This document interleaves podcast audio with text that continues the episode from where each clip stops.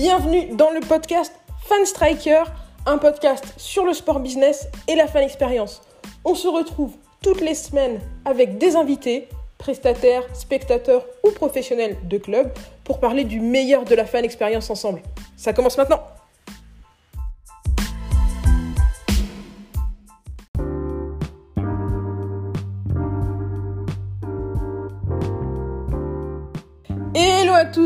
C'est Maël Tafou, j'espère que vous êtes en forme aujourd'hui.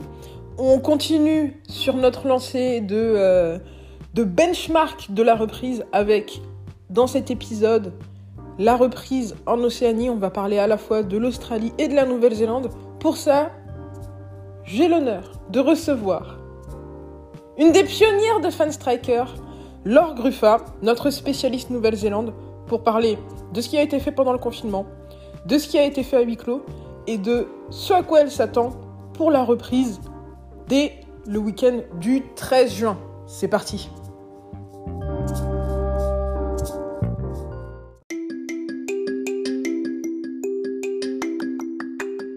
Juste un petit message pour vous dire qu'on est maintenant disponible sur Spotify, sur Apple Podcast, sur Google Podcast, sur YouTube, sur toutes vos plateformes de streaming préférées.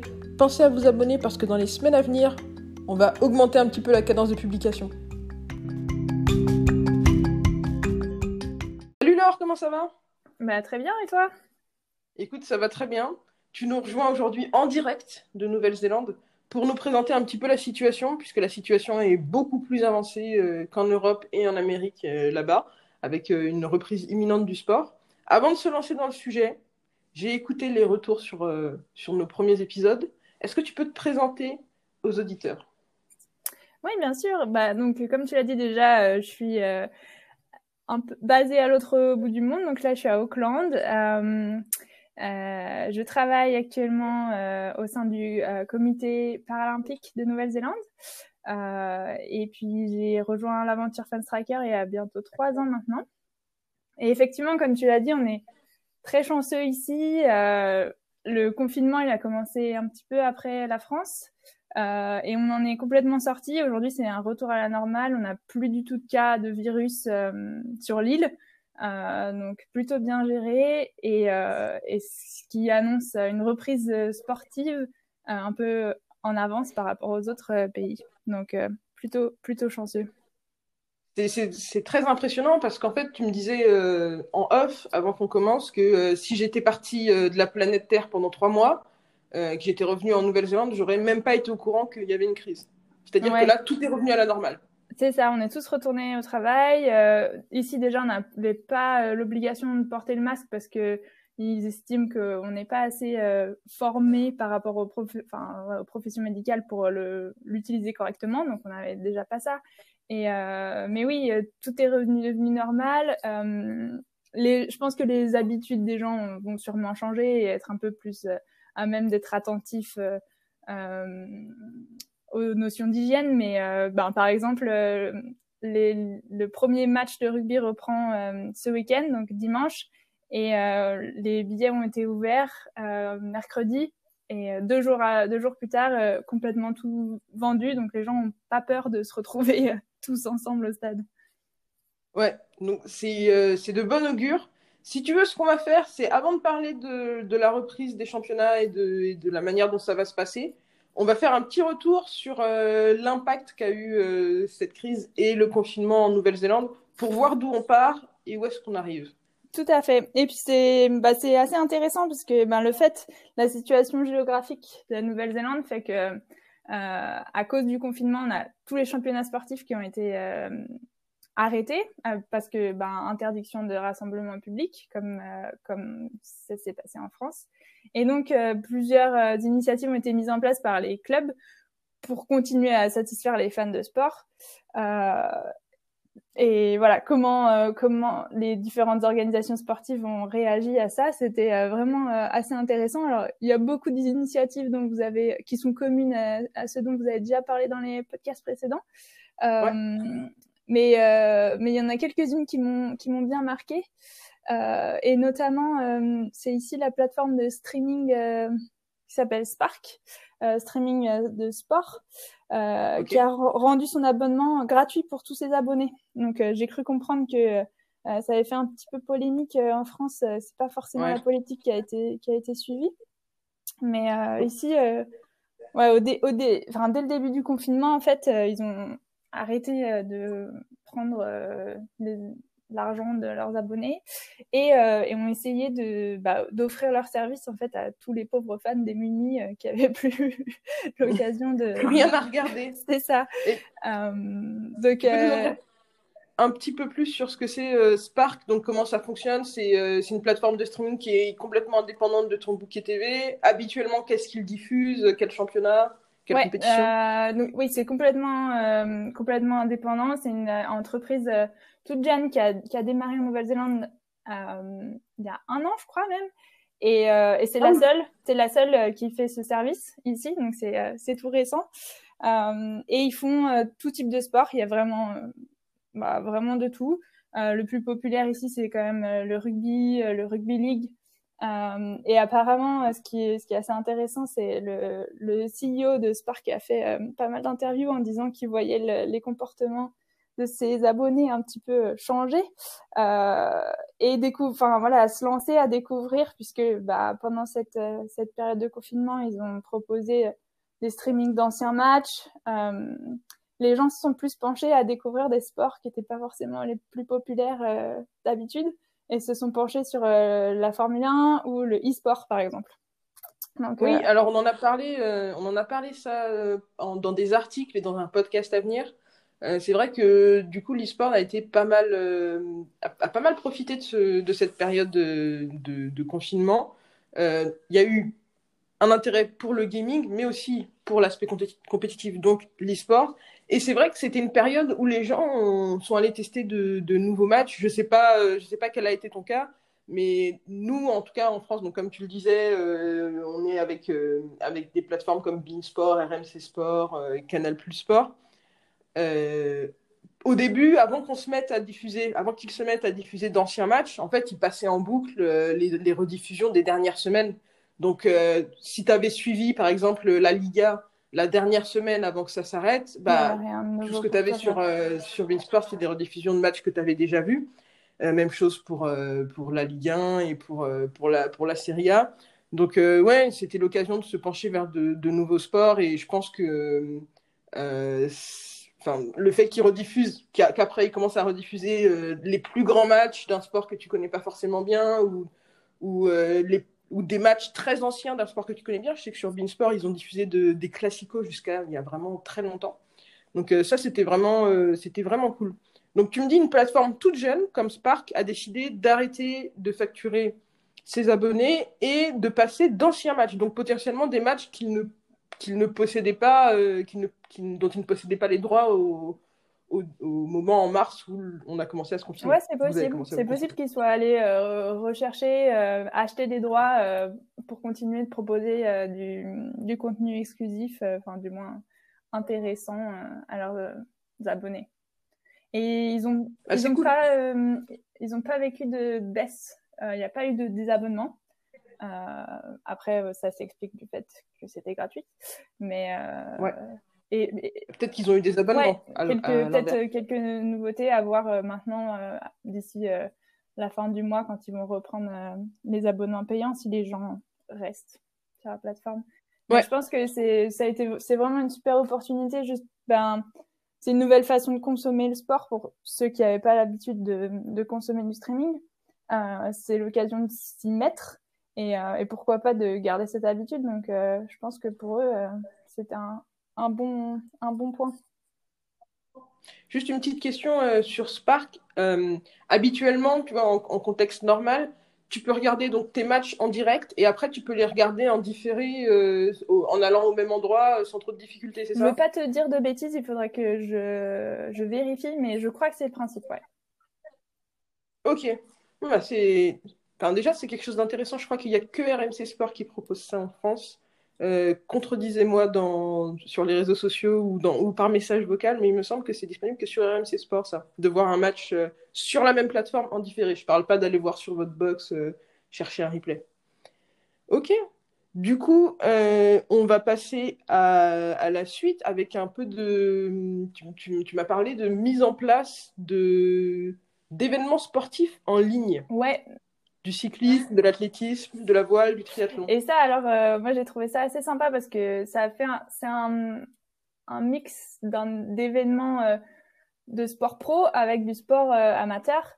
c'est de pouvoir créer un événement en ligne et d'avoir tout le monde qui puisse y participer, que ce soit les joueurs, les joueurs pro, des, des, des, athlètes de haut niveau ou toi et moi si on a envie de, de, de s'inscrire sur l'événement. Donc il y a plusieurs, euh, il y a plusieurs fédés euh, qui ont qui ont lancé ça. Euh, je sais qu'il y, a eu le cyclisme, l'athlétisme, la voile et le triathlon qui ont proposé des ligues virtuelles où tu pouvais ben, t'inscrire à l'événement. tu avais des dates pour lesquelles tu devais réaliser tes épreuves. Donc par exemple pour l'athlétisme, il fallait que tu réalises euh, trois fois 5 euh, km euh, en, en trois semaines et tu rentrais tes temps à chaque fois. Et à chaque fois que tu rentrais tes temps sur la plateforme, tu comparais tes résultats avec le reste des participants. C'était mis à jour et actualisé en ligne en temps réel. Et tu pouvais voir des grands noms du, du, running qui faisaient des temps complètement fous par rapport au tien. donc celui-là, c'était plus, c'est pas forcément t'es pas t'es pas devant ton écran en fait tu cours quand même. Tu vas quand même courir dehors. Euh, à l'inverse le, le, cyclisme euh, ils ont lancé un petit peu le même principe mais c'était euh, grâce euh, à au, à l'entreprise Zwift. Vous en avez vous en avez déjà parlé je crois. Où c'est c'est juste un logiciel que tu mets sur ton que tu connectes à ton vélo d'intérieur et, et ça, ça enregistre tes stats et tu te vois tu te vois courir euh, sur ton vélo euh, en même temps que les autres joueurs qui participent à la même course que toi. Et donc, euh, ça te permettait, toi, en tant qu'amateur, de, de rentrer dans les mêmes courses que, que les joueurs, que les meilleurs cyclistes néo-zélandais, voire même internationaux, puisque tu pouvais demander à tes amis qui, qui sont basés dans un autre pays dans, de participer à l'événement. Donc à la fois, ça fait une petite compétition entre euh, toi et tes amis, et puis bon, si tu as vraiment un gros niveau, euh, toi et les meilleurs sportifs euh, néo-zélandais. et ça te permettait du coup de peut-être découvrir, des, découvrir un sport que tu connaissais pas forcément ou que tu suivais pas, dont tu suivais pas les compétitions. Tout à fait. Et, et puis aussi de, de, remplacer en fait des compétitions qui devaient avoir lieu en physique. Je pense au triathlon par exemple qui n'ont pas pu avoir lieu. Et, euh, et en fait, au lieu d'être annulé et complètement euh, euh, décevoir et les participants et les spectateurs, et ben quand même de proposer un, un, spectacle à ce moment-là. Euh, et je pense même que pour certains, ça devait être rediffusé sur Twitch euh, ou sur Discord si tu avais vraiment envie de, de suivre la course virtuel sans même vouloir y participer. Donc, euh, assez sympa. Et, euh, et ce qui m'a le plus surpris, c'est, euh, moi, j'avais jamais vu ça avant, mais c'est le, le fait de, que la, la, voile le propose aussi. Et donc, des courses virtuelles de voile. Donc, j'imagine que ça ressemblait un peu plus à, du coup, du e-sport. C'était plutôt, tu manipulais ton bateau grâce à ton, ta souris, ton clavier et tu, euh, tu ajustais tes, euh, tes, trajectoires, euh, tu prenais tes décisions de navigation grâce à ton ordi. Mais c'était assez, ouais, assez intéressant de voir un, une course de, de, de voile sur ordinateur quoi, virtuel. Sur ouais totalement totalement en ligne, totalement. Mais contrôlé par des skippers qui qui font la voile dans la vraie vie.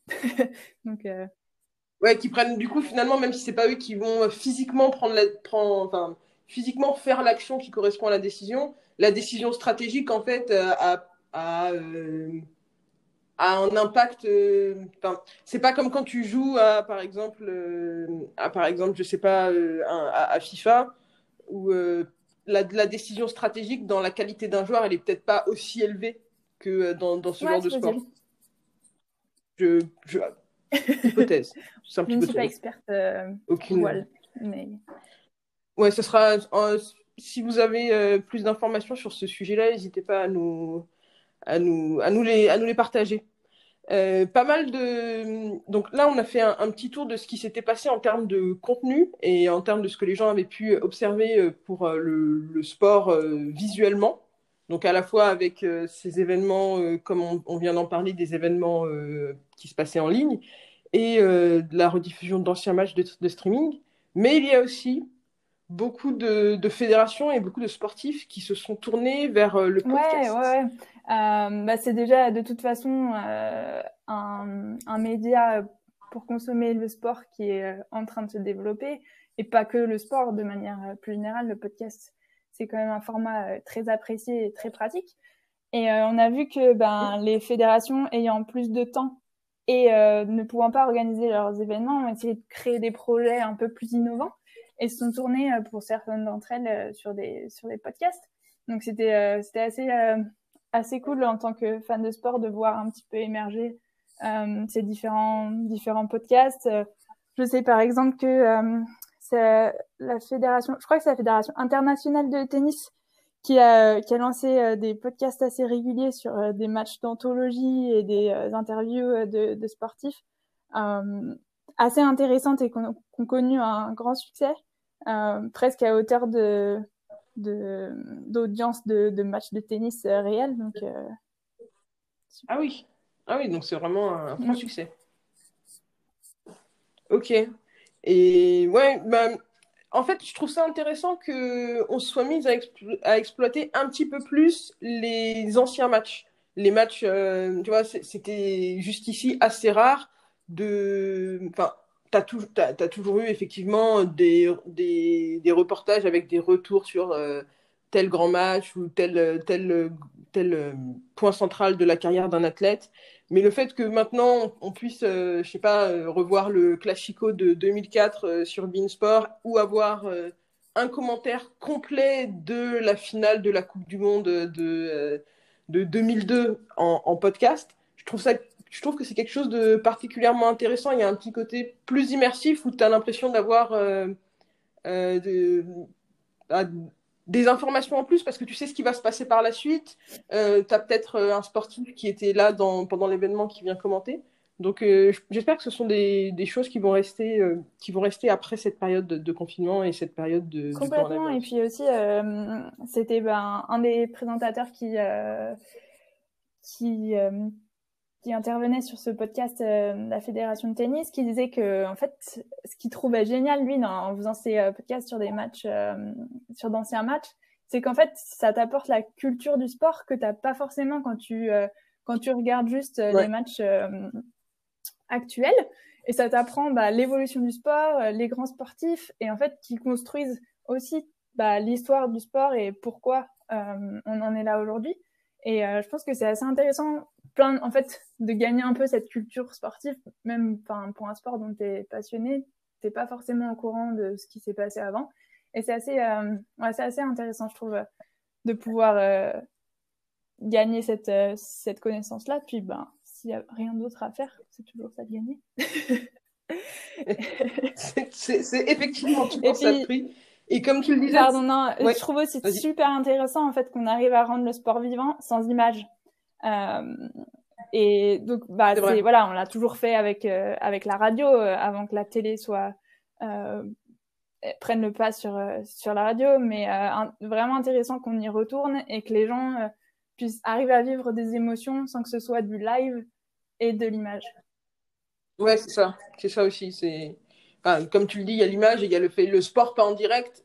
Jusqu'ici, tu vois, dès que, dès que tu écoutais un petit peu, euh, je sais pas, des podcasts qui parlaient de sport business ou euh, que tu lisais des articles euh, qui parlaient de sport business, on me disait, voilà, la valeur du sport, c'est le live, l'important dans le sport, c'est le live, le live. Et je pense que là, comme on a été contraint de travailler sans le live, on a su aller chercher la valeur qu'il y avait dans le non-live. Enfin, on a su l'exploiter un petit peu, un petit peu plus en profondeur qu'avant. Donc je pense que ça va, il y a des choses qui vont rester et que ça va vraiment améliorer le, toute l'expérience qu'il y a autour de, du sport, en fait. Donc là, vous, vous êtes des petits chanceux parce que vous avez un début de reprise euh, euh, qui s'annonce vraiment bien euh, en, en, non, seulement en, non seulement en Australie, mais aussi en Nouvelle-Zélande.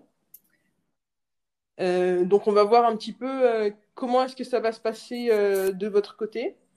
Et puis on va voir les choses qui sont mises en place par les clubs et par les organisations pour non seulement réattirer les, les fans, les fans au, au, stade, mais aussi pour pour que le voilà pour pouvoir terminer les, les, les compétitions en temps normal, enfin en, temps euh, pratique plutôt.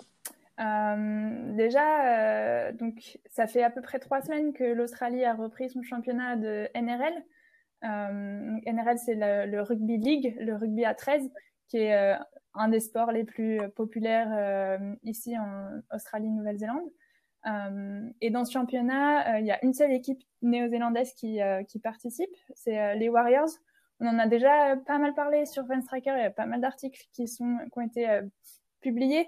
Je vous encourage à aller jeter un œil parce qu'ils font pas mal de choses assez originales en matière de fan expérience.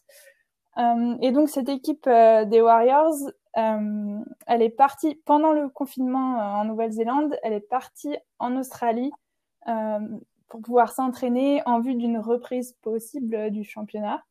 Euh, et donc, de ce fait, euh, la Nouvelle-Zélande a, plus d'équipes de rugby euh, sur, son, sur son sol, sachant que les frontières sont fermées. Donc, même s'il y a une reprise du championnat, en tout cas, ça se jouera pas, ça se jouera pas à domicile. D'accord. Donc, euh, a priori, eux, euh, les Warriors, euh, donc quand il y aura une reprise du championnat, ils vont avoir un, stade qui va leur être assigné en, en Australie et qui sera leur stade domicile. Donc, ça a repris, ça a repris, ça a repris à trois semaines maintenant. Donc, on a pu voir les premiers matchs à la télé.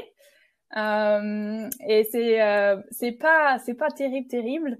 Ben, avec les stades vides, pour l'instant les, les pour l'instant les spectateurs sont pas autorisés à rentrer dans les stades. Ça va changer euh, normalement pour l'Australie d'ici la semaine prochaine, je pense. Euh, et donc, euh, pour pallier ça, les, à la télé, on a rajouté des sons de spectateurs à peu près interactifs. je ne sais pas quel système ils ont utilisé pour les matchs que j'ai regardés. C'était pas terrible. c'est pas, c'est, c'est alors c'est pas terrible parce que c'est pas, euh, ça correspond pas bah, à ce qui se passe sur. Euh, sur euh, c'est surtout bah, que tu vois que c'est vide, donc tu comprends pas d'où vient le son. C'est un petit peu, c'est un ah petit peu des décalage quoi. ça fait. Oui, ça, ça crée un, petit peu un non-sens dans ta tête. Mm. Il y a beaucoup de bruit mais il y a personne. Ok? Et, mais il y a quand même des cardboards ouais, ouais pour certains matchs, certains certains clubs ont proposé cette, euh, cette possibilité de, de pouvoir d'offrir aux fans euh, la possibilité d'avoir euh, sa réplique en carton en tribune. je crois qu'il y a, un, y a, ah, y a un article Fan Striker qui a été sorti sur, sur cette, cette initiative, parce que ça a été vu en, en Europe, je sais.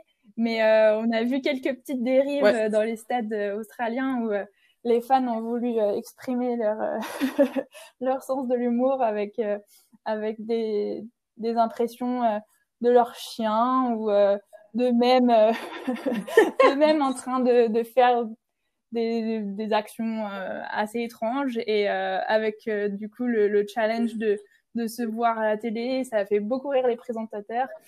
donc voilà, une atmosphère un peu, un peu détente. ça n'a pas plu à tout le monde, mais trouvais ça rigolo. Bah, tant que ça reste, euh, tant que ça reste de bon esprit, ça va. C'est quand même drôle. Franchement, moi, je suis en train de regarder le match. Il y a un zoom sur les tribunes. Il y a le cardboard que as d'un chien. Je suis refaite. Je suis désolée, je m'y attends pas. Je suis refaite. Il y a eu ça, il y a un, supporter qui mange une banane. Et puis après, il y a eu des dérives un peu euh, euh, où bah, les supporters envoyaient des photos d'hommes politiques voilà, ça. Bref. Moi, je, n'ai pas rigolé. je trouve ça intéressant. Et puis, les joueurs ont, droit de, ça reste... ont, droit de rire. ça reste correct. Euh. Oui, voilà, un petit peu de, un petit peu d'humour. Puis je pense que ça pourra, ça. fera des souvenirs. Voilà, on est sur, euh, on, est dans une, une période où, où, je pense beaucoup d'histoires est en train de s'écrire si on peut avoir des petits souvenirs un peu rigolos, c'est pas mal. Moi, je prends. Et dans les stades aussi, les, les joueurs ont pu décider de leur propre en fait, euh, alors, je crois que j'ai plus en tête le nom du club qui a proposé ça. mais à chaque fois que le joueur marquait un essai, il avait possibilité d'entendre sa propre playlist jouer dans le stade. Donc, assez sympa pour encourager les joueurs à, à, marquer des points et puis, puis une petite personnalisation de l'atmosphère du stade euh, à chaque euh, à chaque coupure de jeu. Donc euh, voilà. Ouais. Bah, sachant qu'il y a pas mal de débats sur sur qu'est-ce qu'on garde de l'animation pendant que le public n'est pas là. Est-ce qu'on garde un speaker? Est-ce qu'on garde toutes ces animations qui sont à la fois lumière et audio? Donc là, c'est pas mal de voir que quand même, même s'il y a personne dans le stade, bah c'est pas parce qu'il y a personne dans les tribunes qu'il y a personne dans le stade. En fait, il, y a, il reste euh, les joueurs qui, qui apprécient de travailler dans une ambiance mm. euh, un peu festive. je pense que c'est important qu'ils puissent aussi se sentir un peu euh, bah, accompagnés, que ce soit par les cardboards des fans ou ces petites playlists. Montrer qu'il y a du soutien alors qu'ils jouent tout seuls, c'est quand même vraiment pas évident. Ouais, ouais, c'est vrai. Parce qu'effectivement, il y a cet aspect où on habille les tribunes euh, pour que euh, les téléspectateurs soient, soient un peu plus euh, attirés par l'ambiance du match. Mais j'imagine que pour les joueurs, jouer de gros gros matchs dans une ambiance presque d'entraînement, mm. ça ne doit pas être facile non plus. Donc là, à partir du week-end prochain, qu'est-ce qui va se passer Donc normalement, réouverture des, des stades, avec les spectateurs qui vont pouvoir être autorisés en tribune. Euh, en tribune, on va être limité à une personne par 4 mètres carrés. Euh, je ne m'en rends pas trop compte, mais ça, être, ça fait une personne à peu près tous les 4 sièges, quelque chose comme ça. Ouais, quelque chose, quelque chose comme ça. Je pense. Et des groupes de 50 personnes maximum dans les salons VIP, euh, avec bien sûr, euh, avec bien sûr les gestes barrières euh, obligatoires. Euh, des caméras thermiques qui vont être proposées euh, à l'entrée euh, pour scanner les spectateurs qui rentrent dans le stade. Et, et suivi, nous on a eu beaucoup ça. Dès que tu rentres dans un lieu, en fait, tu dois, avec un QR code, flasher une appli pour permettre de, de, suivre tes déplacements, savoir dans quel lieu tu as été et à quelle heure pour permettre en fait au gouvernement de tracer euh, le virus si jamais euh, il y a une nouvelle euh, brèche du virus. Ouais. Une réapparition. Ça, et puis. Ok. pardon. Ok, donc. non, non, vas-y, j'allais te relancer sur, donc, sur les autres mesures mises en place, donc il va y avoir un nettoyage supplémentaire et renforcé dans les espaces comme euh, les bars, les WC, les cuisines, euh, vraiment les espaces plus à risque. Et, euh, et quelques mesures, j'imagine, selon les stades, mises en place pour permettre aux fans de commander leurs boissons et leur nourriture depuis leur siège. Ok, donc pour éviter les, les déplacements et, et puis la manipulation d'argent, etc. Ouais, ouais, je pense que là, on va passer sur beaucoup de, de cashless, paperless euh, dans, dans, les stades. En tout cas, là, là je pense qu'on va être, euh, on va être plus avancé dans la transition qu'on l'était avant, parce que c'est quelque chose d'assez important. Euh, ce que je remarque notamment, donc je voulais juste revenir sur le fait que sur, sur la mesure qui a été prise en termes de, de mm-hmm. densité dans les tribunes, donc une, une personne pour 4 mètres carrés. je sais que, je sais pas si tu as vu passer ça, il y a pas mal de, petites. Euh, là, il y, a, énormément de toute façon de startups qui naissent dans le sport autour de toutes les problématiques qu'on va avoir, euh, donc que ce soit pour euh, la période de huis clos ou par la période de retour au stade. Parce que là, une personne tous les 4 mètres carrés, ça veut dire que si, si moi, par exemple, j'y vais avec ma sœur, avec qui, admettons que j'habite avec ma sœur et qu'on va avoir un match ensemble, on ne peut pas être assise à côté. Donc c'est un petit peu, c'est un petit peu contre-intuitif par rapport à ce qui se fait dans d'autres espaces, donc par exemple le, train où on a le droit de se regrouper, euh, le, métro. Et là, je ne sais pas si tu as vu ça, mais il y a du coup des startups qui se développent autour d'une solution de billetterie qui permettrait de regrouper les gens qui euh, vivent ensemble. Donc, ce que ça considérerait, c'est que si vous commandez vos places ensemble, c'est que vous avez le droit de vous asseoir ensemble. Et ça permettrait en fait au stade d'optimiser leur vente de billets de manière à ce que, euh, en fait, de manière à vendre le plus de billets possible pour la capacité autorisée et pour les distances de sécurité autorisées entre des personnes qui ne vivent pas aux mêmes endroits. Donc c'est plutôt intéressant parce que je pense que tu remplis, enfin, j'imagine, il me semble logique que tu remplis plus ton stade si tu as le droit de regrouper par exemple quatre personnes qui viennent ensemble que si t'as pas le droit, que si es obligé de, de séparer quatre, quatre personnes alors, alors euh, nous on a eu euh, pendant toute la période de confinement on a eu une, euh, le principe de bulle qu'on appelle ouais, qu'on appelle bubble ici où c'est tu représentes une bulle avec les personnes avec qui tu vis. Et en fait à partir du moment où c'est avec les gens qui sont dans ta bulle tu as le droit d'être collé avec eux puisque tu vis avec eux. Donc tu as le droit de te déplacer avec eux tu as le droit de marcher dans la rue avec eux t'as plus ces, euh, restrictions euh, de distanciation qui doivent être faites avec ces personnes. Et donc, j'imagine, si l'Australie a, suivi le même, euh, le même concept, que tu peux venir avec ta bulle et être assis, et être assis avec ta bulle dans le stade et par contre te distancier de, des autres bulles. tu, tu m'as parlé tout à l'heure du système de QR code. Donc vous, vous avez, vous avez dû déclarer un petit peu plus de choses que nous sur, euh, sur vos habitudes de, vie. Est-ce que, ces bulles, vous avez dû les déclarer aussi? C'est-à-dire, euh, est-ce que l'information est quelque part que dans ta bulle, il y a telle personne, telle personne? Ou est-ce que c'est quelque chose que tu dois déclarer euh, à nouveau à chaque fois que tu vas dans un nouvel endroit, donc potentiellement sur un stade? Dans un stade et sur les bulles, on ne les a pas déclarées, c'est individuel. Euh, mais en fait, à partir du moment où on a utilisé le tracking, donc ça voulait dire que sur, les, sur ces applis, euh, tu pouvais ressortir de chez toi et c'était un niveau euh, où les, les, bulles étaient moins, c'était plus flexible du fait qu'on était autorisé à ressortir. Donc les, les bulles, c'était vraiment au niveau de confinement le plus restrictif.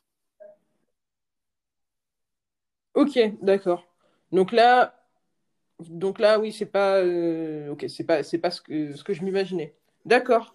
Mais en tout cas, c'est intéressant de, de voir que euh, les stades, enfin, ce qui va se passer dans les stades, c'est bien, c'est bien intégré avec ce qui s'est passé pendant toute la, la, période de confinement et que euh, bah, il y a, il y y a énormément de dispositifs qui sont mis en place. Je trouve que c'est, enfin, ça a l'air très safe quand même euh, ouais, et puis ce, je pense retour. C'est aussi dans la culture je sais pas ce que euh, ici, euh, Australie, Nouvelle-Zélande, où les gens respectent vraiment les règles et où euh, et où ils ont, enfin, il y a ce, ce, sérieux autour du virus euh, où les gens ont, ont quand même, enfin, prennent pas ça à la légère. Et donc, je pense que c'est aussi ça qui nous a aidé à, à en sortir assez vite, c'est que les gens ont vraiment pris ça au sérieux et ont respecté tout ce qu'on leur a dit.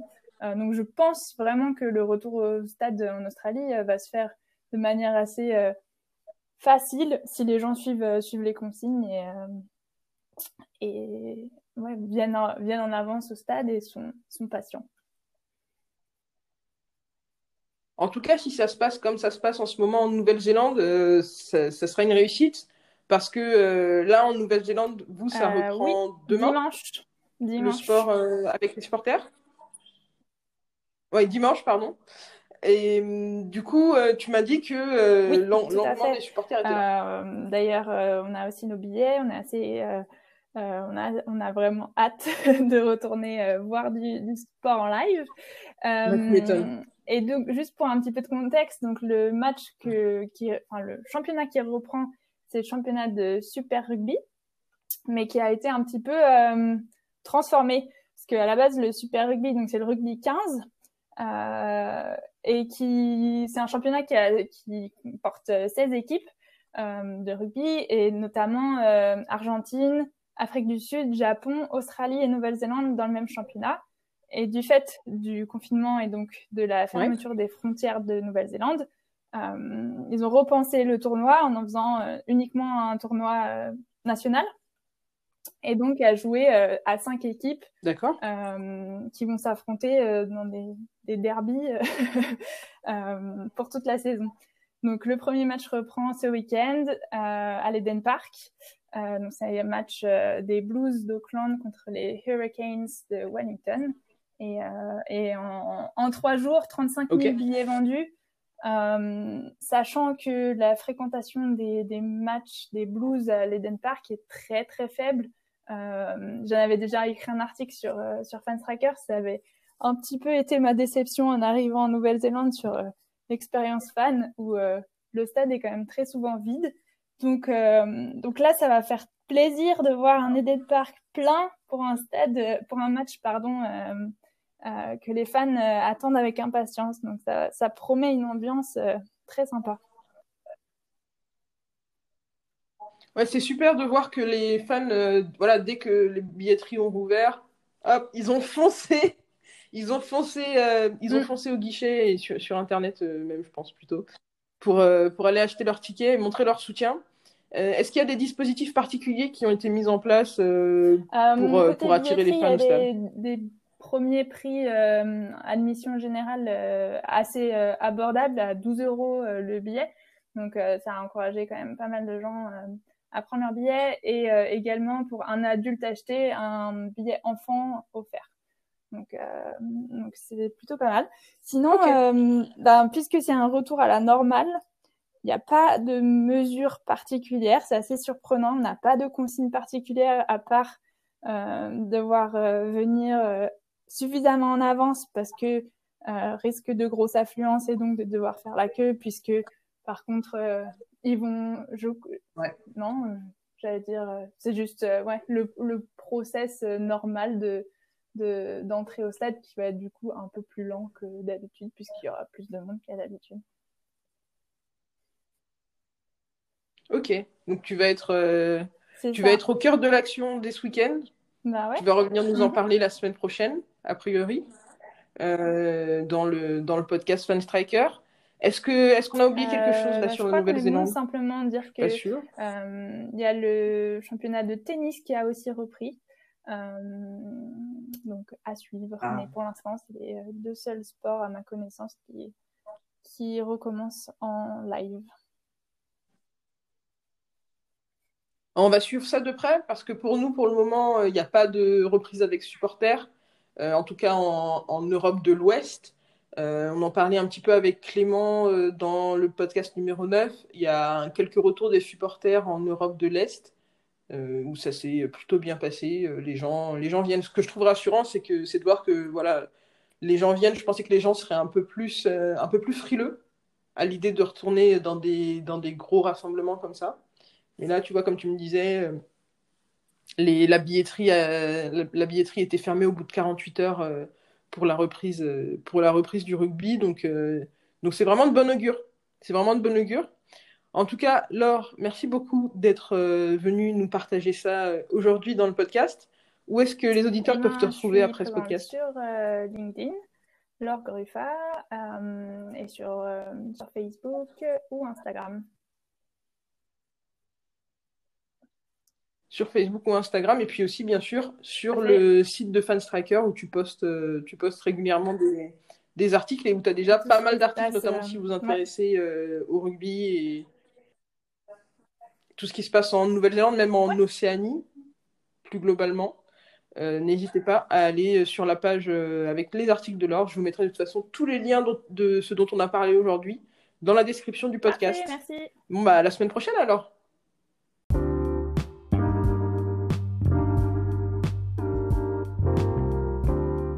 Merci à vous de nous avoir rejoints pour ce podcast. Comme d'habitude, si vous voulez aller plus loin sur les sujets dont on a parlé, je vous ai mis plein de liens dans la description. N'hésitez pas à réagir à l'épisode d'aujourd'hui en nous laissant des messages sur l'application Encore. Ça s'écrit A-N-C-H-O-R. Vous pouvez laisser des petits messages audio qu'on pourra intégrer dans les épisodes suivants. Vous pouvez aussi venir discuter avec nous sur les réseaux sociaux de Fanstriker, que ce soit sur LinkedIn, sur YouTube, sur Twitter, sur Facebook ou sur Instagram on est présent à fanstriker. Bien sûr, vous pouvez aussi visiter notre site internet fanstriker.com.